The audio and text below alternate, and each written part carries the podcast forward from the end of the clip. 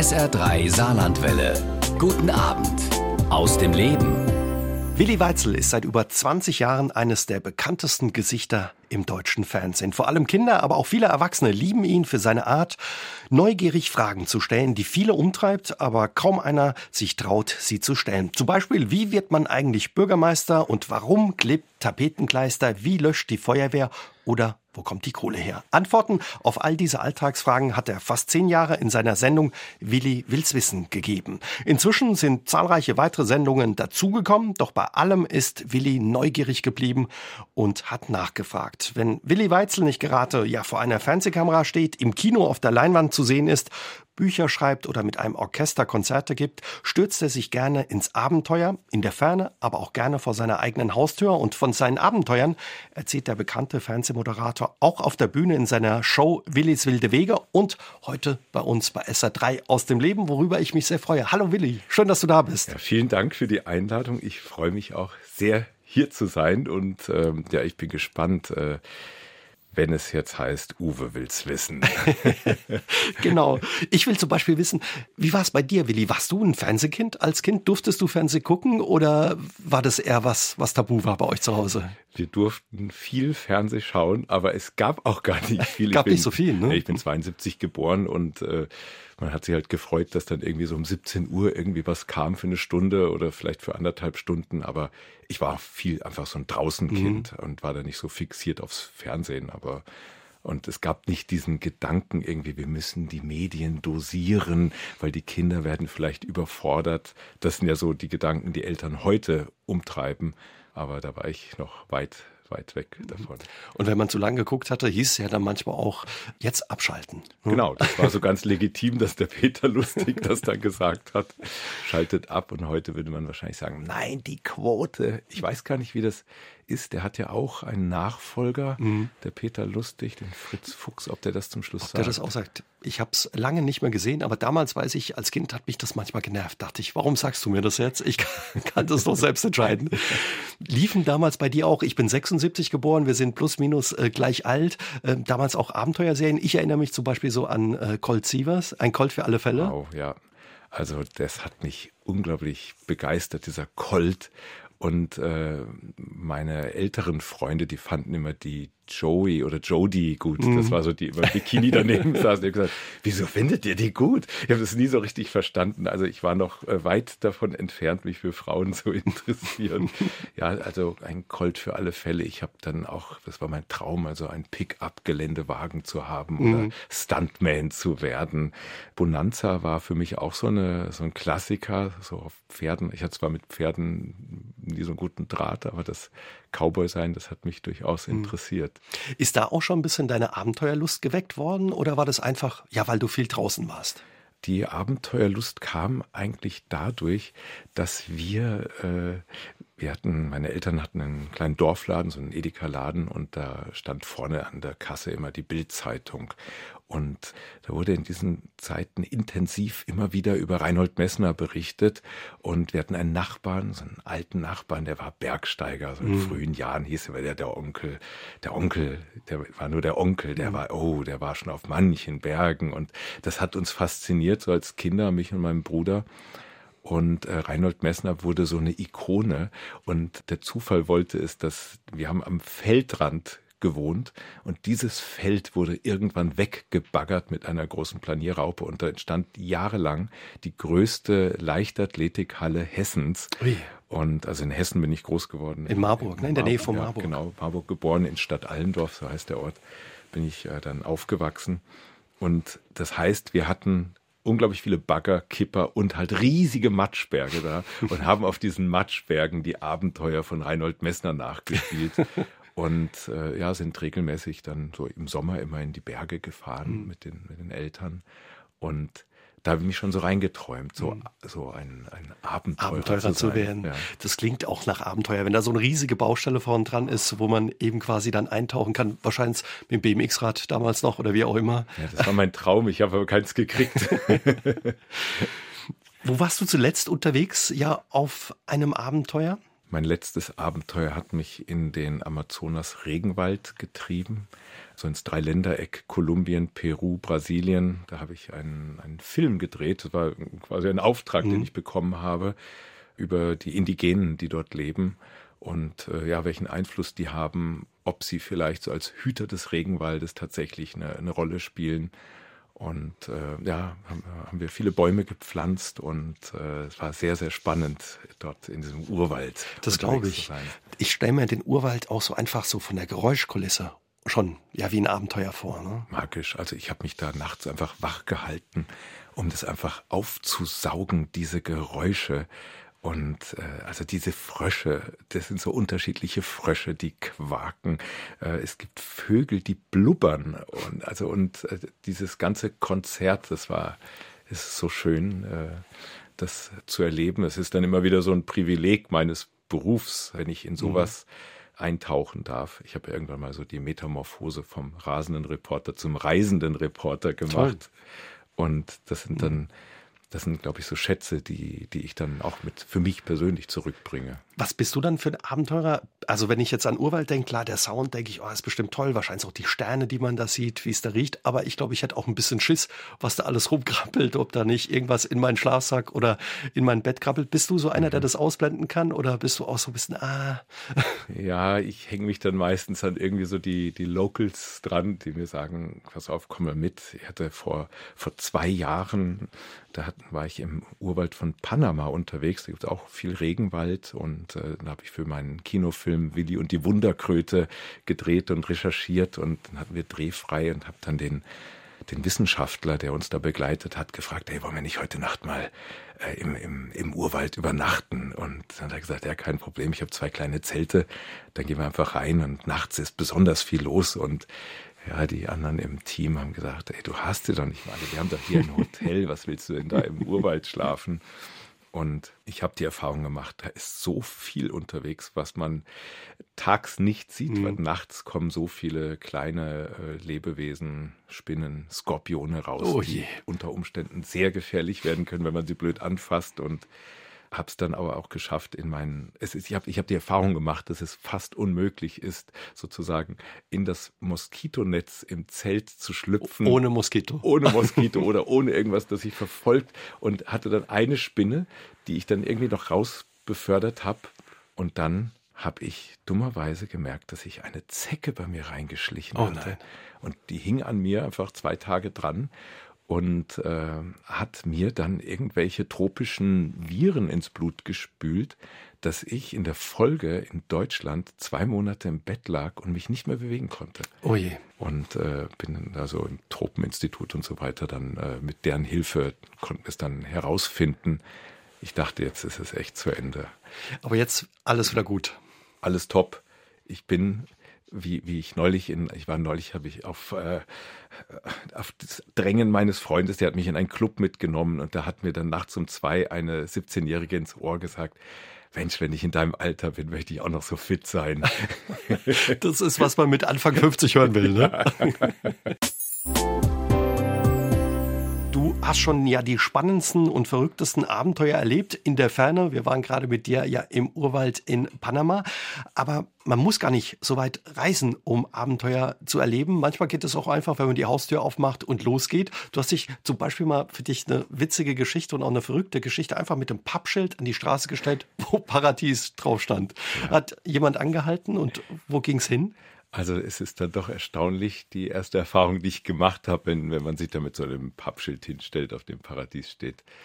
Die meisten Autos fahren vorbei und denken, okay, da steht irgendwie ein Freak, was will der? Und äh, aber ein paar sind dann doch angehalten mhm. und das sind offensichtlich auch so offene Geister. Manche haben auch gesehen, ah, der Willi steht da. Natürlich, dann war das vielleicht eine Motivation, aber es waren auch einfach unbekannte die sich dann darauf eingelassen haben und gesagt, Herr Willi, ich bringe dich jetzt zu einem Paradies. Der eine hat mich zum Einkaufsparadies gebracht. Da stand da so ganz groß drüber. Ähm, andere haben mich an, an wunderschöne Orte gebracht. Aber ich habe so als Reporter, der ich ja einfach bin, äh, auch die Feststellung gemacht, dass das Auto einfach ein unglaublich guter Platz ist, um Menschen zu interviewen, mhm. weil das ist ja ihre, ihre, ja, so wie so ein Hofhund, der sich auf dem Hof am wohlsten fühlt. So ein bisschen ihre Komfortzone auch. Absolut, mhm. genau. Und, äh, und, und es besteht nicht immer so diese Situation wie wir. Wir sitzen uns mhm. so gegenüber und schauen uns an, aber die können so ein bisschen nach vorne gucken, sinieren und äh, da haben wir sehr schöne Gespräche übers, übers Paradies geführt. Also es war eine, war eine herausragende Reise, die eigentlich nur einen Tag gedauert hat. Ich habe mich damals von einem Freund begleiten lassen mit der Kamera. Und als wir dann wieder ausstiegen, sagte er, ich bin jetzt 40 Jahre. Aber das war der schönste Tag meines Lebens. Und das war, traf auch irgendwie zu. Also war ein guter Tag. Also Ihr Supermarkt, okay, Einkaufsparadies, wo seid ihr noch gelandet? Was war noch so, wo, wo du auch überrascht warst, ja. was für Leute Paradiese dann sind, offenbar? Ja, es war so ein, ein, Liebespaar da, die haben uns dann oder haben mich dann an so einen, an einen Wildbach geführt, wo sie sich dann in so einer Gumpe immer ja, auf so einem Felsen sonnen und mhm. wo sie baden können, so ein bisschen versteckt. Eine, eine Frau hat mich zu einem Wasserfall geführt.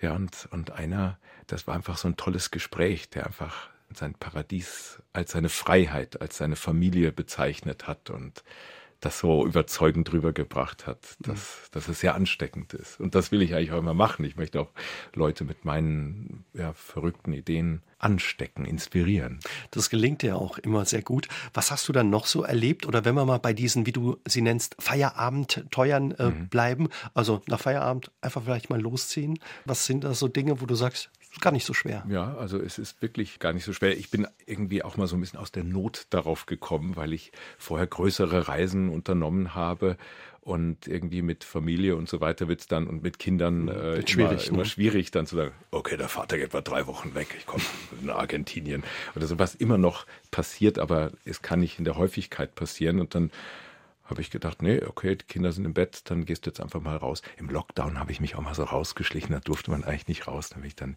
da war so ein, ist so ein Schneesturm aufgezogen. Da habe ich gesagt, super, das fehlt mir auf meiner Liste. Einmal im Schneesturm irgendwo in der Wildnis oder draußen mhm. halt ein Zelt aufbauen und dort zu schlafen.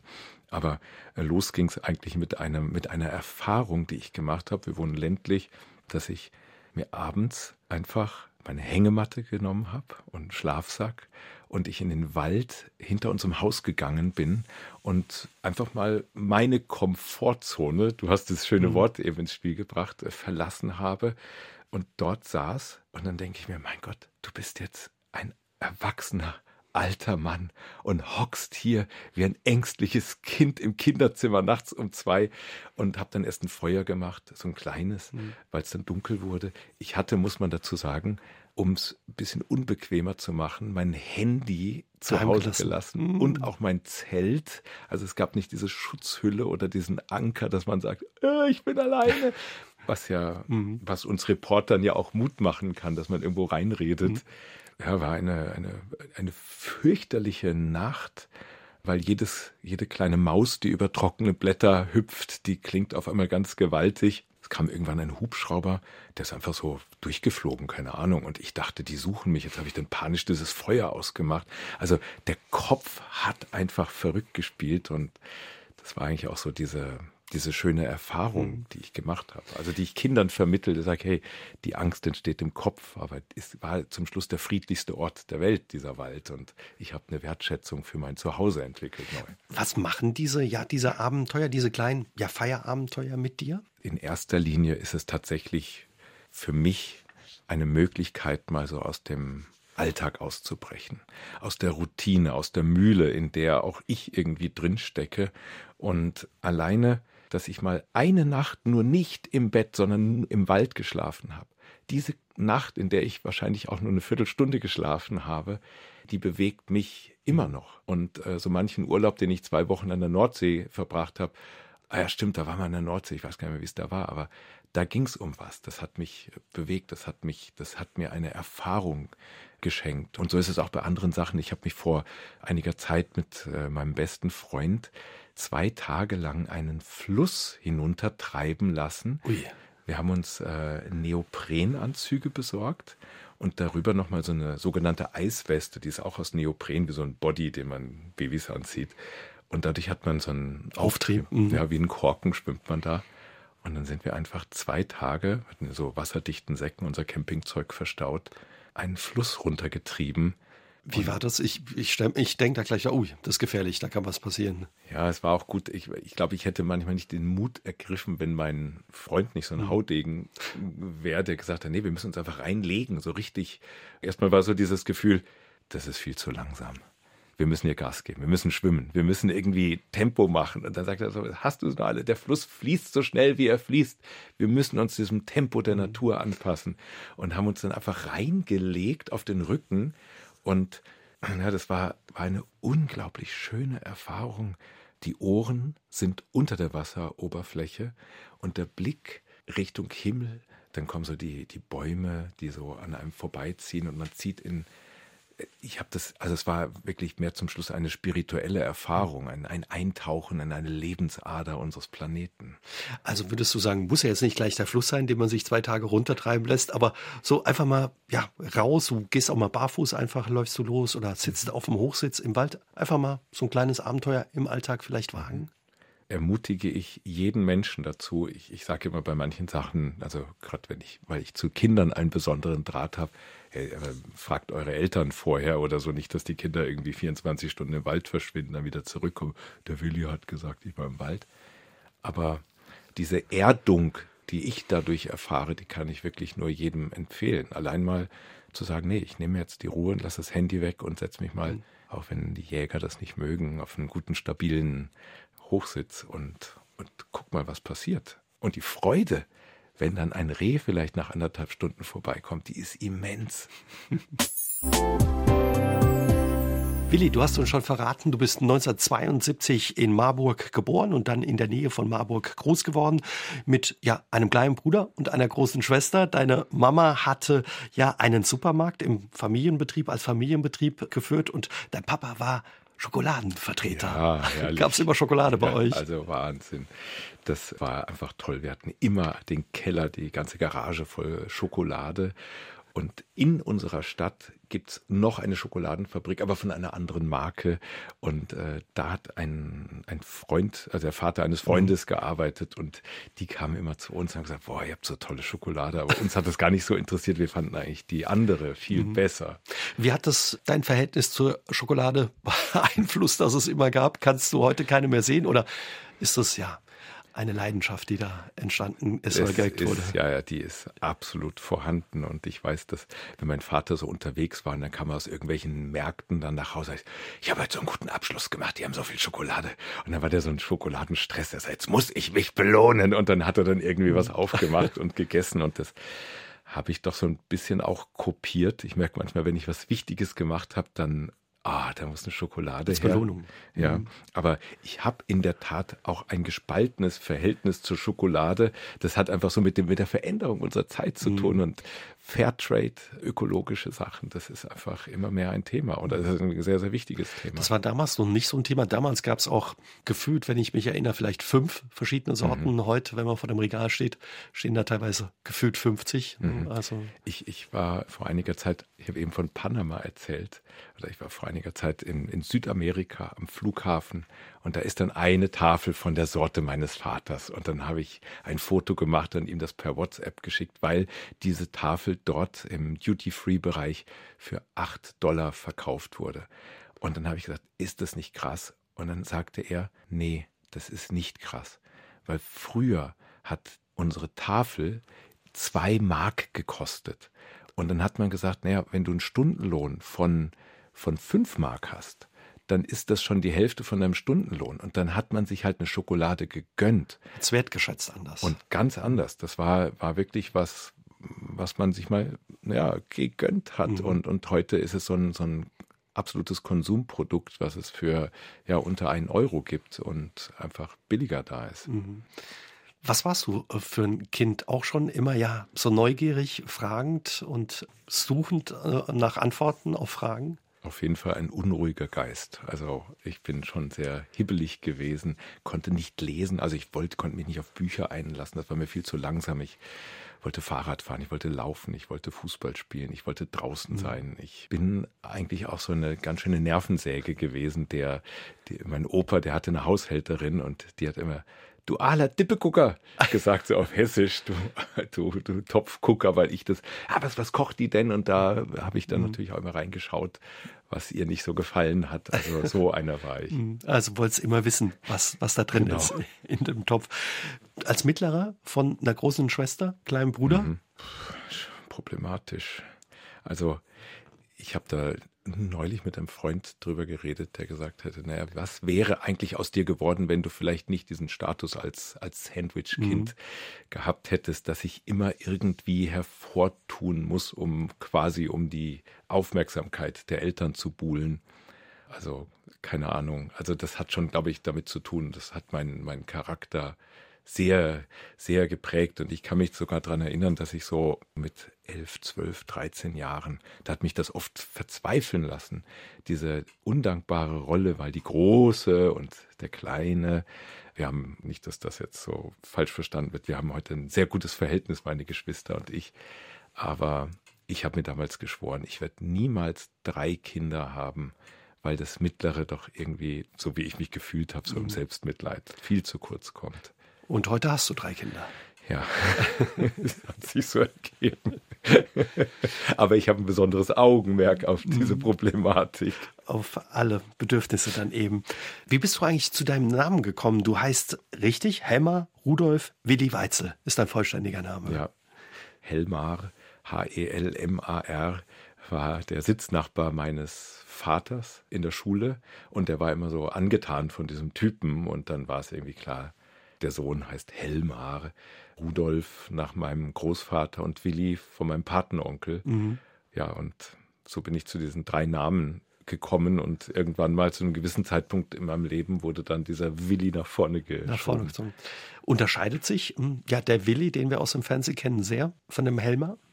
Die einen sagen so, die anderen sagen so. Also natürlich bin ich, äh, ich, ich sehe mich so, wenn ich als Willi unterwegs bin, gerade wenn ich vor der Kamera stehe, wenn ich was erforschen soll, dann sehe ich mich auch als Stellvertreter für viele und denke dann nicht so, ich gehe jetzt nur meinen eigenen Bedürfnissen mhm. nach, das ist klar. Ähm, nö, das ist so meine, es ist so, ich habe das, ich habe das natürlich, ich bin ja seit 20 Jahren, seit über 20 Jahren als Willi im Einsatz. Ich habe da tatsächlich schon mit Psychologen drüber gesprochen, was hier eigentlich los ist, wer ich eigentlich wer bin. bin. Ich? Wer bin ich? Aber ich, ich bin mit dem Willi sehr zufrieden. Der ist sehr, mhm. sehr eng an mir. Aber manchmal vielleicht auch so ein bisschen so meinen Kittel, den ich mir so beruflich dann anziehe, wenn es also losgeht. In eine Rolle dann ja. vielleicht auch ein Stück weit ja. Schluss. Es ist eine, ich weiß nicht, ob es eine Rolle ist oder, oder ob, ob wie, wie, wie, wie, die, wie die genaue Definition zwischen Facette und mhm. Rolle ist, aber so, so. so irgendwie so. Nennt dich aber deine Familie Helma oder? Äh, nee, die, die sagen Helma zu mir. Mhm alte Freunde sagen Helmer. Es gibt neue Freunde, die ich irgendwie so als Willi kennengelernt habe. Bei denen bin ich der Willi.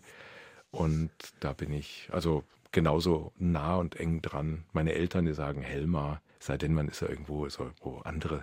Willi, komm doch mal her, damit so, ah ja, das ist ja der Willi. Nach dem Abi und Zivildienst hast du erstmal Theologie studiert. Wie ja. kam das? Du warst zwar Messdiener, habe ich gesehen, aber. Ja, also trotzdem wäre das relativ fern gelegen, Theologie zu studieren. Bei uns in der Familie war ich dann der Erste, der zum Studieren irgendwie was gesucht hat. Aber in der Familie konnte ich auch keine Ratgeber mhm. finden und habe dann im Zivildienst äh, meine erste Subkutanspritze, dürfen die Zivis, durften gar nicht machen, aber aufgrund des Schwesternmangels äh, habe ich das dann übernommen, diese Thrombosespritzen, einem äh, Theologieprofessor gegeben. Und, und der sagt, ah, Sie wollen also Arzt werden? Da habe ich gesagt, nee, ich will, ich will Radiomoderator werden. Das war so das gesteckte Ziel zu diesem Zeitpunkt. Und dann stellte sich heraus, dass der so die katholischen Morgenfeiern für den hessischen Rundfunk äh, veranstaltete und hatte mich dann eingeladen, wollen Sie nicht mal vorbeikommen? Mit mir mhm. so eine Sendung sogar machen. Und das war so meine erste Radioerfahrung und der hat mich dann dazu überzeugt, äh, Theologie zu studieren als, als Journalist, dass ich irgendwie ein Fachgebiet habe, mhm. dass ich da vielleicht auch so eine ein gutes Spektrum an, an Dingen wie, man hat da Geschichte im Studium, man hat Philosophie, es geht um Sozialethik, sehr, sehr breit. Ein spannendes Studium einfach, weil man viel mitkriegt auch einfach. Ne? Ja, aber zum Schluss musste ich nach vier Semestern mir schon eingestehen, dass es sehr spannend war, aber auch nicht nicht deine Welt. es war schon irgendwie meine Welt, aber dieses Lernen und dieses wirklich dieses mhm. Studieren, man muss so viel lesen. Viele Sprachen auch lernen. Ne? Ja, ich habe dann das Hebraikum gemacht und Puh. hing da irgendwie drei Semestern mit, mit Altgriechisch mhm. äh, rum und habe dann nach vier Semestern beim, beim Bayerischen Rundfunk im Kinderfunk ein Praktikum, eine Hospitanz gemacht und habe da einige Lehrer, gestrandete Lehrer im Hörfunk kennengelernt. Ja, die, ich sage das jetzt ein bisschen ironisch gestrandet, aber die da ihre Berufungen gefunden mhm. haben, auch Dinge zu vermitteln. Und die haben mich dann dafür begeistert, du mach doch noch dein Staatsexamen als Lehrer. Und so habe ich dann als Hauptschullehrer meine Uni-Ausbildung. Aber schon immer mit der Idee, irgendwann ja im Radio zu arbeiten. Oder? Ja, absolut. Und ich habe im Radio auch so diese Erfahrung dann gemacht. Eigentlich war ich da sehr dankbar, dass ich äh, mit Franziska Reichenbacher, die ist dann die Lottofee geworden, die war bei mir in, der, in dem Kinderfunk und die hat dann gesagt, sie geht weg, weil sie merkt, sie ist eher ein Mensch, der sich, um sich so richtig auszudrücken, braucht sie noch eine Kamera weil da vielleicht so die, die ja, Wortakrobatik nicht ganz so doll ist. Mhm. Und, und so ging es mir, das, das hat mir so dann auch so die Augen geöffnet für mich selbst. Ich habe gedacht, ja stimmt. Also ich kann nämlich unglaublich gut lächeln, meine Augen groß machen und staunen und das ist so eine Facette, die mir beim Radio nicht geholfen hat. Und ja, und dann hat sich das irgendwie auch so ergeben, dass ich gesagt habe, nee, ich will jetzt zum Fernsehen. Und, und ja, dann hat, hat das so seinen, seinen Lauf genommen. Und wie bist du dann ja zu Willi Wills Wissen gekommen? Hat man dich ja irgendwie gecastet oder was? Oder wie kam es? Es war Magie. Es war Magie. Ich habe dann jedem erzählt, ich will jetzt zum Fernsehen, ich will zum Fernsehen, ich will zum Fernsehen. Und dann äh, habe ich ein Fotoshooting gemacht, weil dann hieß es ja, du brauchst erstmal so Fotos, mit denen du dich auch gut vorstellen kannst und brauchst ein Handy, weil du musst immer erreichbar sein, wenn dann der Agent anruft oder so. Und das war Ende der, der 90er, oder? Das war, äh, ja genau, das war 99, 2000 so in dieser mhm. Zeit. Und dann habe ich dann, na, Moment, das war, das war genau so zweit, Ende 2000 war das. Mhm. Und dann habe ich mir mein Handy dann besorgt und bin dann zu einer Fotografin und habe gesagt, ja, Fotos machen und so, jetzt machen wir zwei, drei Stunden ein Fotoshooting. Das habe ich dann gesagt, schau mal, ich mache mein Handy aus, das geht hier aus, genau. Ist so ganz neu und am Ende dieses Fotoshootings mache ich das Handy an, sage ich, ah, der erste Anruf auf der Mailbox, wie ruft man das eigentlich ab? Und dann war dann die Kollegin vom Kinderfunk dran, hat gesagt, ja, die haben mich gerade vom Kinderfernsehen angerufen, die suchen jemanden und die glauben, du könntest derjenige sein und die brauchen aber Fotos von dir. Ja, und dann, dann war es das sozusagen. Die habe ich gerade zufällig parat gemacht. Ja, und so habe ich mich dann da vorgestellt. Und mhm. es gab dann natürlich ein Casting und eine Überlegung, okay, der, der soll so einfach für eine halbe Stunde monothematisch unterwegs sein als Reporter, vor allem Strecke machen, weil das Kinderprogramm hat wenig Geld und man muss irgendwie, ja, irgendwie auf eine reportagige Art und Weise ähm, die Strecke füllen, die Sendezeit füllen. Dann war die Überlegung, ja, wie soll das heißen? Der Typ ist neugierig, der will's wissen, ja, der, der Helmer will's wissen. Dann sagt der ein anderer Kollege dort von den Produzenten, naja, Willi will's wissen, würde besser klingen. Nein, der heißt nicht Willi, der heißt Helmer, das soll ein authentischer Typ sein. Und dann habe ich meinen Personalausweis auf den Tisch gelegt und gesagt, naja, ich heiße Willi. und ja, und so nahm dann Perfekt. die Sache seinen Lauf. Hast du dich gleich wohlgefühlt auch vor der Kamera oder? Nee, überhaupt nicht erstaunlicherweise. Also diese Radiosicherheit, dass man immer noch so einen Spickzettel vielleicht in der Hand haben kann, der jetzt nicht so auffällt, das hat mich, äh, hat mich verunsichert. Geht im Fernsehen nicht, ne? Es sind auch viel mehr Leute außenrum. Ja, ja, mhm. auch die sich sozusagen natürlich vor einem Kreis von Kollegen erstmal zu verhalten. Und ich hatte das Glück, dass für das Format so ein junger Regisseur eingestellt wurde, Ralf Wege, der hatte Theaterpädagogik studiert und hat dann mit mir so ganz viele Übungen gemacht und hat immer gesagt, es kann nichts passieren, es kann nichts passieren, wir können es immer wieder ausmachen, wir können es schneiden, das ist kein Live. Und dann haben wir so Fallübungen gemacht, gesagt, schließ die Augen, dreh dich im Kreis und wenn du meinst, lässt du dich einfach nach hinten fallen und ich werde dich auffangen. Oh also richtig so, also richtig fast schon, äh, also ist schon sehr pädagogisch gewesen. Aber es war zum Schluss ein Kniff, dass wir ein unglaublich gutes Team wurden, der Ralf und ich, mhm. und dann ging es los. Wenn das mit dem Fernsehen oder dem Moderator nicht geklappt hätte, wäre zum Beispiel auch den Supermarkt von zu Hause zu übernehmen eine Alternative gewesen? War das mal im Gespräch? Ja, also das war immer so ein, so ein Thema gewesen Und äh, aber es hat sich wirklich auch immer so schnell äh, schon in jungen Jahren so abgezeichnet. Mein jüngerer Bruder, der ist 75 geboren, der hatte da so ein Talent, so ein Händchen. Ich habe das nie verstanden, wie diese Waage funktioniert, wo man da genau abliest, was jetzt die Preise sind und so weiter. Und der konnte das einfach. Der hatte die Preise im Kopf.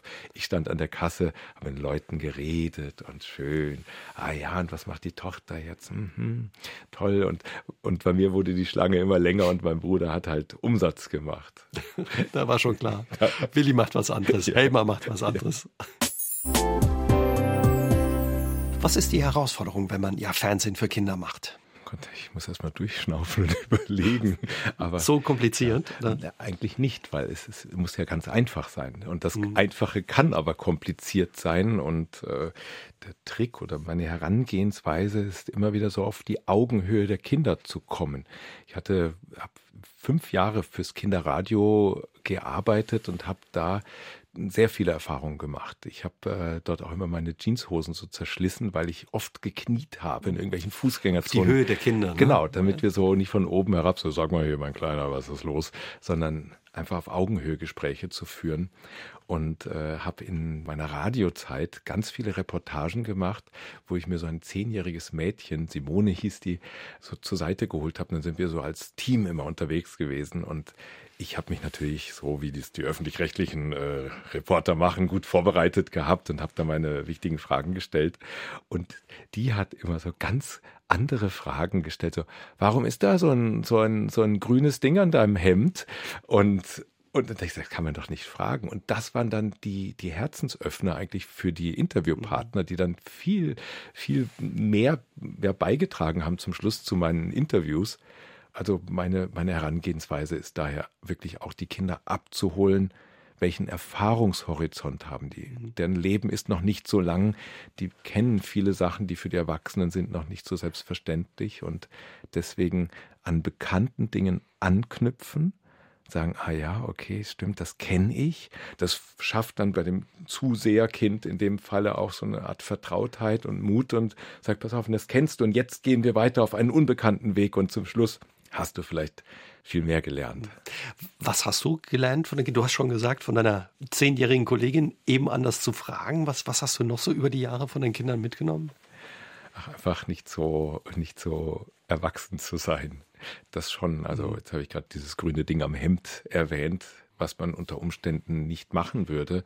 Aber das sind so diese, diese kleinen Noten, die ich gerne auch so, in, wenn ich Gespräche führe und sage, ach, interessant, du hast ja einen Ehering oder irgend sowas zu sagen und dann, ah ja, oh Gott, den habe ich noch dran, aber ich bin eigentlich gar nicht mehr verheiratet oder, oder solche, dann kommen auf einmal neue Dinge zum Vorschein, um, um Menschen kennenzulernen.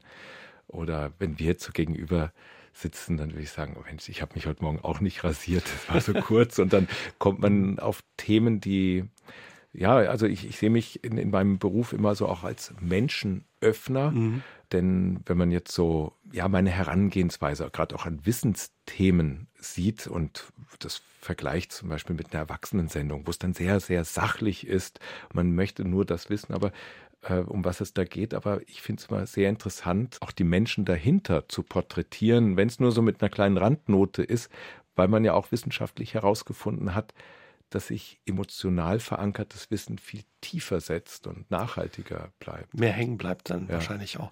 Du hast gesagt, du hast ja auch ein bisschen bewahrt, selbst Kind zu bleiben. Das wünschen sich viele.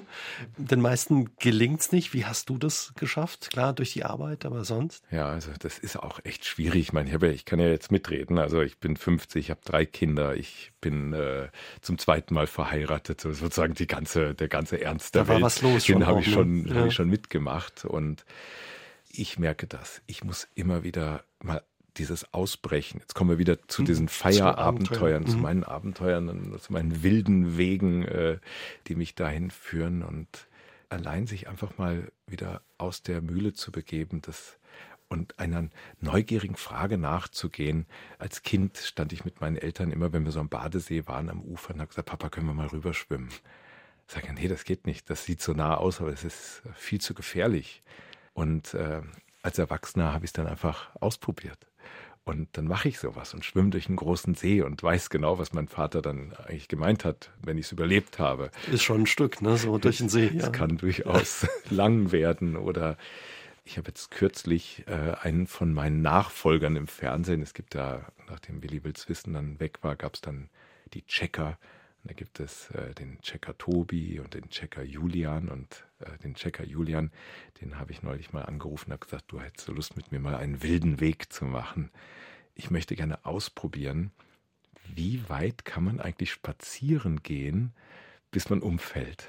Und sagt er, oh Gott, ja, das, das ist eine schöne Idee. Weil das auch so, das ist natürlich auch so ein, so ein Typ, der genau in den mhm. gleichen, äh, gleichen Beat denkt, mhm. so wie ich, weil es ein Kindermensch ist. Das haben wir ausprobiert und sind dann irgendwie, ich glaube, 87 Kilometer weit gekommen. Und, Wahnsinn.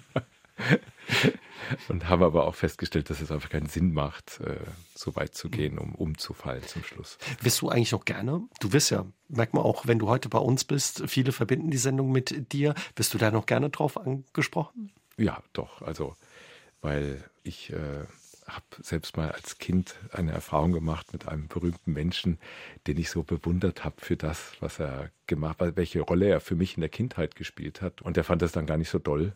Und es war für mich so eine Enttäuschung. Ich möchte erstens diese Menschen nicht enttäuschen, weil es ist ja jetzt so, dass äh, die ehemaligen Kinder, die sind jetzt, keine Ahnung, 25, 30 Jahre, haben schon selbst Kinder, sagen, hey Willi, du weißt nicht, welche Rolle du in meiner Kindheit bei mir gespielt hast. Und dann freut mich das. Das ist für mich dankbar.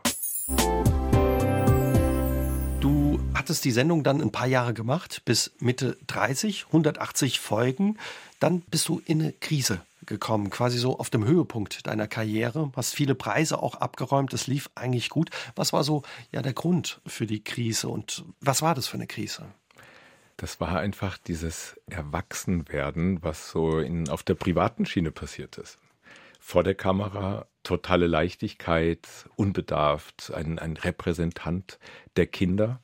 Und das hat einfach zu sehr, also da ist so dieses, ist es jetzt eine Rolle, bin ich das? Was ist es eigentlich? Mhm. Und das ist so verschwommen, dass das auch so in das Private reinging, diese, ja, einfach vielleicht auch naive Lebenshaltung und ich gar nicht gemerkt habe, wie ernst das Leben dahinter eigentlich sein kann. Und ich habe dann in, in einer erstmal gemerkt, okay, hier läuft was nicht gut. Habe dann mir eine Auszeit äh, erbeten beim Bayerischen Rundfunk und habe mir einen Rucksack gepackt und bin von München vier Wochen lang einmal quer durch die Alpen bis nach Venedig gewandert. Und das war eine unglaublich prägende Zeit und ich würde auch sagen, so wie, wie die Berglandschaft ist, mit vielen auf und Abs. Auf und Abs, vielen mhm. Höhepunkten und Tiefpunkten. Ich habe alles mit mir alleine gemacht, aber auch so über die Zeit gemerkt, wow, ich, ich gebe hier, also es geht, das, das Leben irgendwie im Tal, mein, mein, mein Alltag, der war so, es stagniert. Und da ging was weiter. Also zumindest mein Weg ging immer weiter mhm. und ich, ich bin einfach weitergekommen und habe gemerkt, dass ich der Taktgeber bin. Es gab keinen Regisseur, der gesagt hat, und bitte, sondern ich bin morgens aufgestanden und bin entweder gegangen oder nicht gegangen mhm. und habe haben viele einfach dann immer ja den Willi in dir gesehen, als du da in diese Krise reingestolpert bist und nicht mehr vielleicht den Helmer, den es da auch noch gibt. Ja, also ich glaube, das war, war für mich dann auch so ein, so ein wichtiger Moment, wo ich das mal einordnen musste. Mhm. Was, wer bin ich eigentlich? Das hat sich einfach durch diese Vielzahl von, von Filmen, das war, ich, ich tue mir zwar schwer, das zu sagen, aber zum Schluss ist es doch auch eine Maschinerie gewesen, Willi will's wissen, zu produzieren. 180 Folgen, du hast es gesagt. Nebenbei habe ich 50 oder 55 Folgen für eine Quizshow produziert, hatte noch ein anderes Format, das hieß Willis Wips. Davon sind auch 20 Folgen entstanden. Dann gab es so ein Willi will's wissen A bis Z. Es ist ein Kinofilm, der weltweit gedreht wurde, äh, entstanden und Hörspiele, Computerspiele und das alles äh, sehr kompakt und da rauszukommen, das gab es gar nicht mehr. Mhm. Und, äh, und das war sozusagen dann irgendwie so ein, so ein Moment, wo ich gesagt habe, nee, ich brauche diese Zeit. Und äh, ja, es ist irgendwie, jeder, der mal über die Alpen gegangen ist, der weiß, nach ungefähr dreieinhalb Wochen wirkt man unglaublich frei und selbstbestimmt und ist dem Himmel näher als der Erde. Da hat dir das Abenteuer eben auch geholfen, rauszukommen aus der Krise. Wenn ich das noch fragen darf, wie hatte sich die damals gezeigt einfach? Also du sagst, du hast gemerkt, da muss ich was verändern, aber wie hat sich das auch angefühlt? Ähm, Im Prinzip, dass ich vor der Kamera gespielt habe und nicht mehr warst gewesen ja, bin. Ja. So und mir wurde immer so dieses Siegel der authentische so drauf gedrückt und dann habe ich gemerkt, nee, ich, ich spiele hier gerade was vor. Und, äh, und Kinder sind ein sehr ehrliches Publikum. Ich glaube nicht, dass, dass man das sozusagen gemerkt hat, aber ich glaube, es wäre in eine ganz falsche Richtung mhm. gelaufen. Mhm. Und ich musste dann, oder ich habe dann einfach die, die Bremse sehr brutal auch reingedrückt, bin dann von Venedig mehr oder weniger direkt mit dem Zug zurück, bin zum Bayerischen Rundfunk, habe gesagt, Leute, das war's, ich höre auf. Und Sie haben die Hände wahrscheinlich über dem Kopf zusammengeschlagen. Ja, ja, klar. Ich meine, da gab es dann Buchreihen mit, ich glaube, 50 verschiedenen Titeln, äh, Brettspiele, äh, alles Mögliche. Aber ich, ich habe gemerkt, wenn ich jetzt nicht hier irgendwie aufhöre, dann habe ich keine Möglichkeit mehr, mhm mich persönlich weiterzuentwickeln, der, ja, der, der, der neue Mensch zu werden und dann bleibe ich irgendwo stehen. Und äh, ich war einfach auch wirklich dieses Bergerlebnis, Berge, das sind ja viele Berge gewesen, wenn man dann so sieht, wie, wie klein das da unten ist im Tal und wie groß die Welt sein kann und da habe ich einfach so einen, einen Ruf der, der Freiheit verspürt. Hat sich was verschoben, dann offenbar. Was machst du heute anders, dass das nicht wieder passiert? Also ich versuche mich regelmäßig zu erden.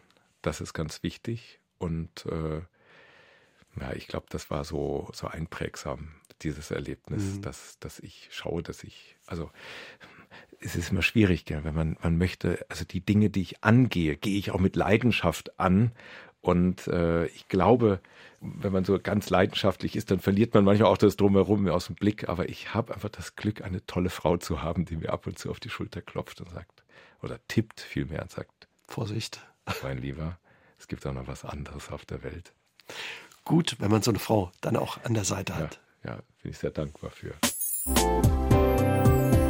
Du hast ein Bilderbuch kürzlich gemacht, Der Frieden ist ausgebrochen. Darin geht's, wie der Titel schon sagt, ja um Krieg und aber eben auch um Frieden. Das Buch lässt Kinder in einen Dialog zwischen Vater und Tochter eintauchen, soll auch ein bisschen anregen zur Diskussion und ja, so ein bisschen die Chance geben, ins Gespräch zu kommen.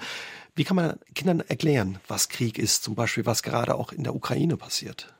Ja, zum ersten Mal stört es mich überhaupt, dass man es erklären muss. Es wäre viel schöner, wenn es gar nicht notwendig wäre. Und es gibt ja viele Medien, die das auch bedienen und machen und Kindern gut dosiert erklären. Und als, als der Krieg in der Ukraine dann konkret ausbrach, dann ja, waren wir ja alle in dieser Schockstarre und ich habe dann auch gedacht, oh Gott, meine Kinder haben es auch mitgekriegt. Mhm. Da haben wir dann irgendwie ZDF-Logo, die, die Kindernachrichten angeschaut.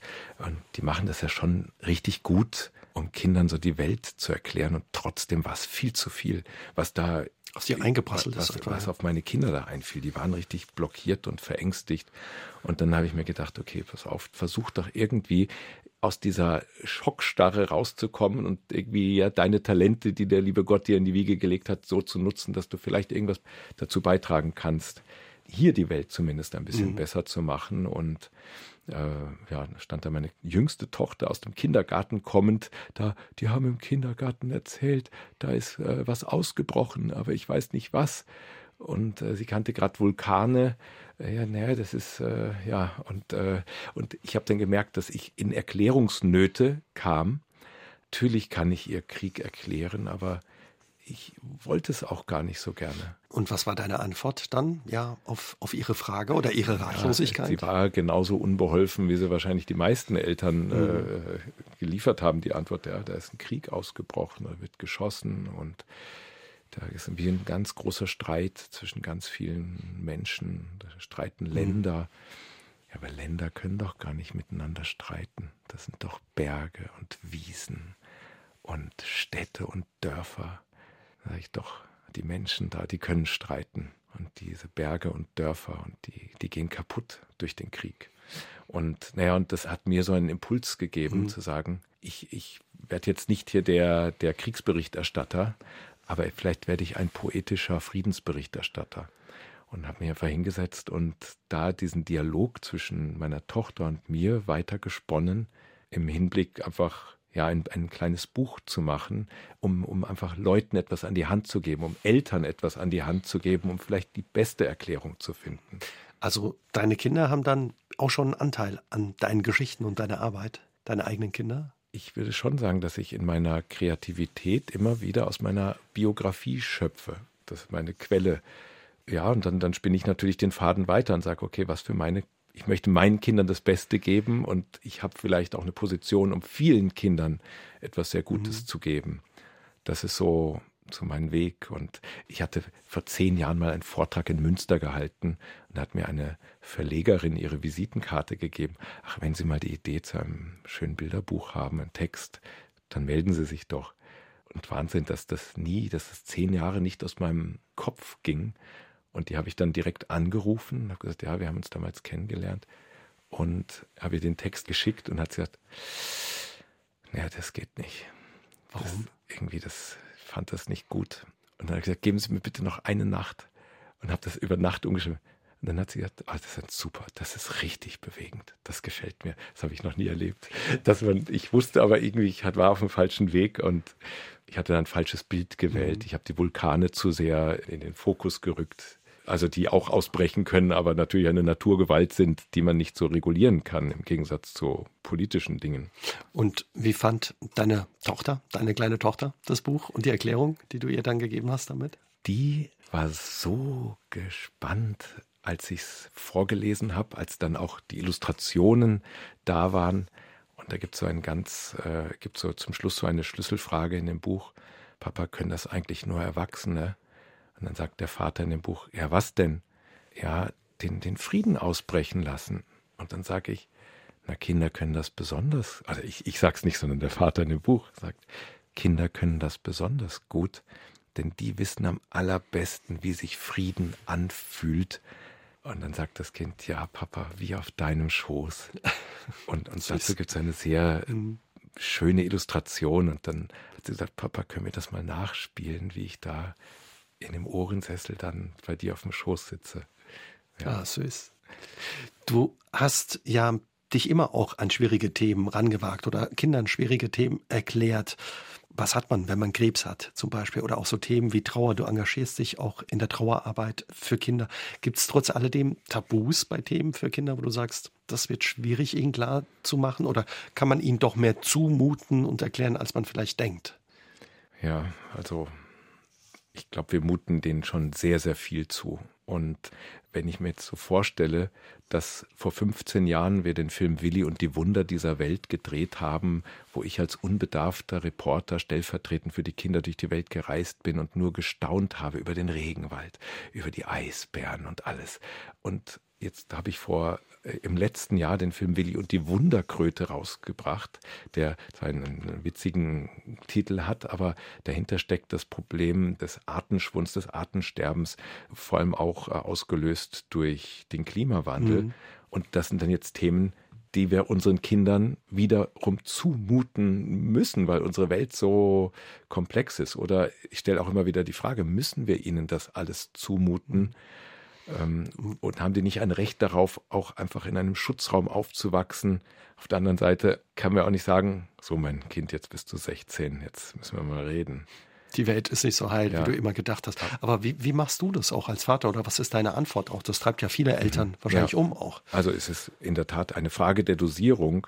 Aber wenn natürlich der Nachbar stirbt oder die Oma stirbt oder jemand Nahestehendes stirbt, dann ist das Thema, dann knallt das Thema natürlich rein. So ist es ja auch mit dem, mit dem Krieg. Ich meine, mhm. der, der ist so reingeknallt. Jetzt haben wir uns dran gewöhnt ein bisschen, verlieren da auch so ein bisschen so die Herzenswärme für die Bürger oder die Menschen, die da drüben leiden.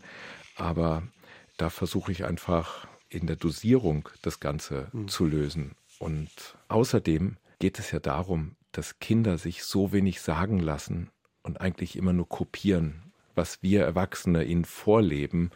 Und, und deswegen ist es so wichtig, dass wir irgendwie unsere Haltung haben und Haltung bewahren und nicht panisch werden und nicht nur Sorgenfalten haben, sondern einfach uns auch zu einem gewissen Optimismus zwingen müssen. Denn wenn wir unsere Kinder so, so, ja schon so depressiv aufziehen, dann entwickeln die ja gar keine Träume und, und die sind ja zum Schluss die Generation, die die Probleme, die wir hinterlassen, denen äh, also lösen müssen und, und sie müssen innovativ sein und das, das können sie nur sein, wenn sie ans Gute glauben. Mit Willi macht Schule berichtest du ja zu ganz unterschiedlichen Themen auch, die auf dem Lehrplan stehen für den Schulunterricht. Da gibt's auch kleine Filme, Videos äh, dazu. Wie kommt's? Wolltest du quasi so aus deiner eigenen Schulerfahrung irgendwie den Schülerinnen und Schülern was präsentieren, was vielleicht nicht so langweilig ist oder mehr Spaß macht?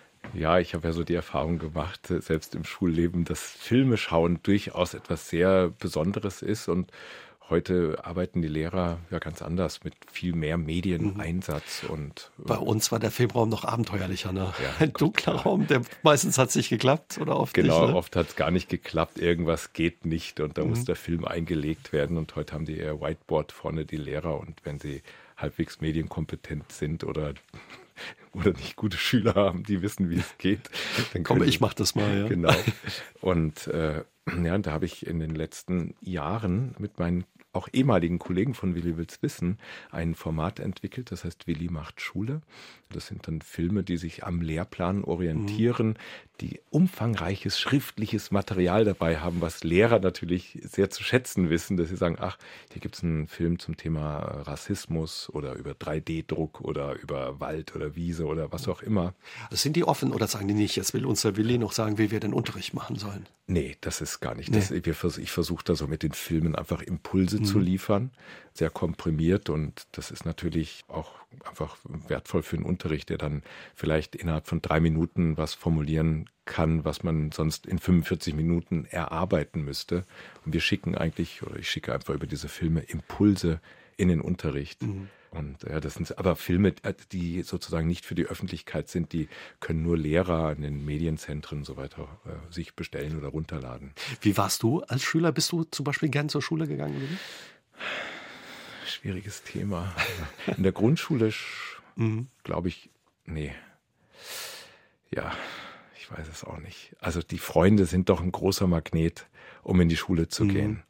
Und ich habe einfach so mein, mein, mein Kopf ist so wild, dass es mir irgendwie schwer gefallen ist, mich da auch drauf einzulassen. Und es gab hinten in der Grundschule schon drei Einzeltische.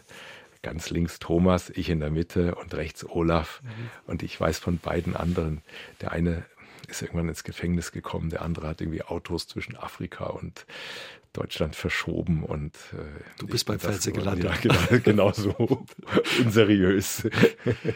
Aber was war der Grund? Einfach dieser, was viele von uns ja auch noch kennen, Frontalunterricht, ein bisschen friss oder stirb oder ja, man, man lernt sich ja immer, also ich lerne mich, so muss ich sagen, äh, doch sehr gut kennen über meine eigenen Kinder. Mhm. Denn so wie ich die aufwachsen sehe, sehe ich auch ein Spiegelbild meines Werdens und äh, denke dann, oh Gott, genau, Genau so warst du. Einfach nicht einzufangen, ein Wildfang. Wie hast du vorhin gesagt? Dippegucker. Oder? Ja, Dippegucker, genau. Ja. Dann auch in der Schule. Ja.